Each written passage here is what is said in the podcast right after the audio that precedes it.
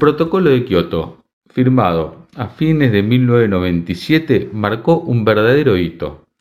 Por primera vez, los países industrializados reconocieron que eran los principales responsables de los elevados niveles en la atmósfera de gases de efecto invernadero causantes del calentamiento global. Por esas cuestiones de la política, su entrada en vigor se demoró hasta el 2005, pero aún así, varios países comenzaron a implementar desde fines de los 90 medidas para descarbonizar el sector del transporte y la energía eran los dos principales responsables del cambio climático. En este sentido, tanto la Unión Europea como Estados Unidos aplicaron cortes de biocombustibles, así como ayudas financieras y subsidios para acelerar su implementación. Esta transición energética creó una enorme oportunidad para Argentina que estaba atravesando un fenomenal proceso de expansión agroindustrial. Los avances biotecnológicos que multiplicaron la producción de soja y maíz, así como la privatización de los puertos y el dragado de la, hidrovía, derivaron en la construcción del mayor polo de crashing de oleaginosas del planeta, aseguraron un flujo constante de abastecimiento de materias primas para el surgimiento de una nueva industria competitiva, la industria de los biocombustibles. El primer paso lo dio el biodiesel con el foco puesto en el mercado externo. Las primeras refinerías se construyeron anexadas a las plantas de crashing que contaban con sus propios puertos. Así, el primer embarque se registró en el año 2006, Tres años más tarde, las exportaciones de biodiesel ya sumaban un valor de casi mil millones de dólares.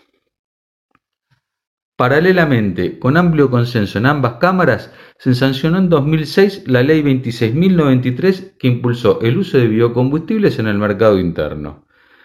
Estableció el mandato para cortar al 5% las naftas y el gasoil con bioetanol y biodiesel respectivamente a partir del año 2010.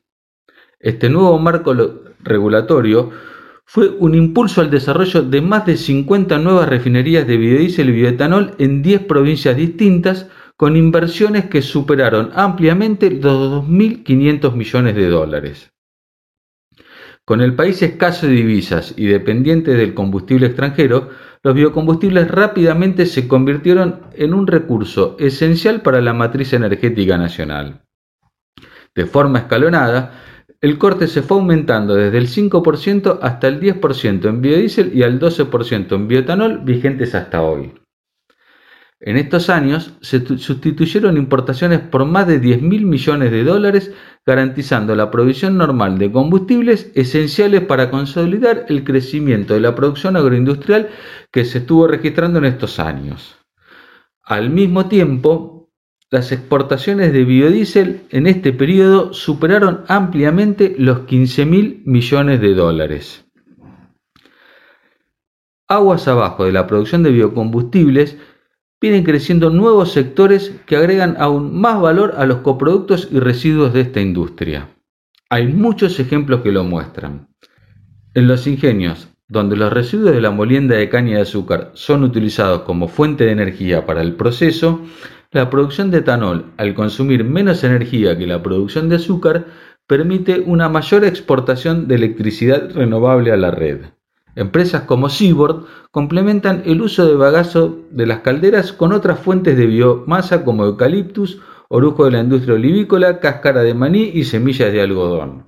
Y cuentan además con instalaciones donde convierten los residuos del ingenio en biofertilizantes, permitiendo un ahorro económico, pero sobre todo una reducción en la huella ambiental de todo el proceso.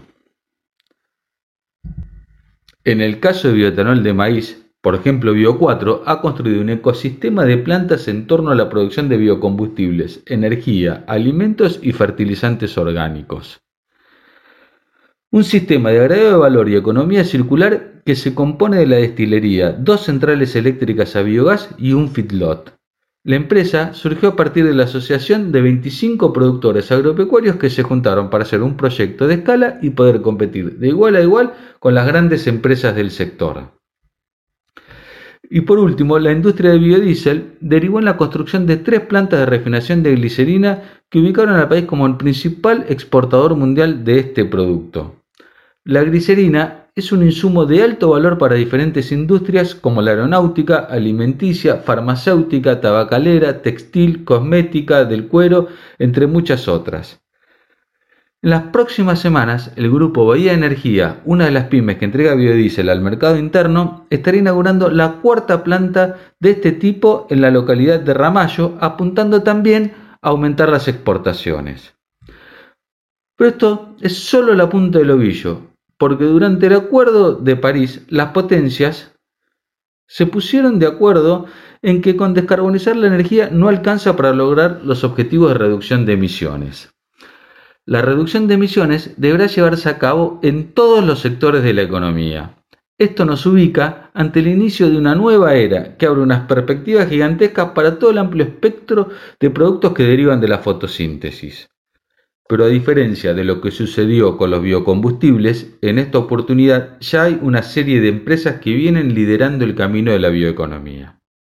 Sin embargo, y a pesar de que sus ventajas son tan notorias, aún no hay en la sociedad un reconocimiento a la posición de liderazgo que tiene el sector agroindustrial en el país.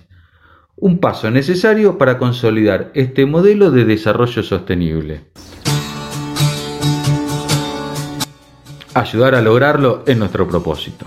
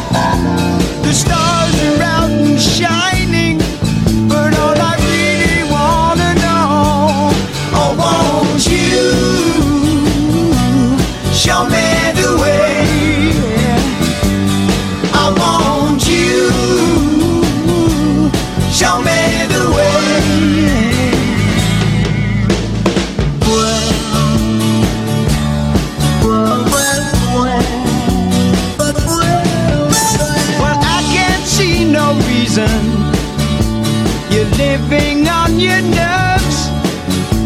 When someone drops a cup and I submerge,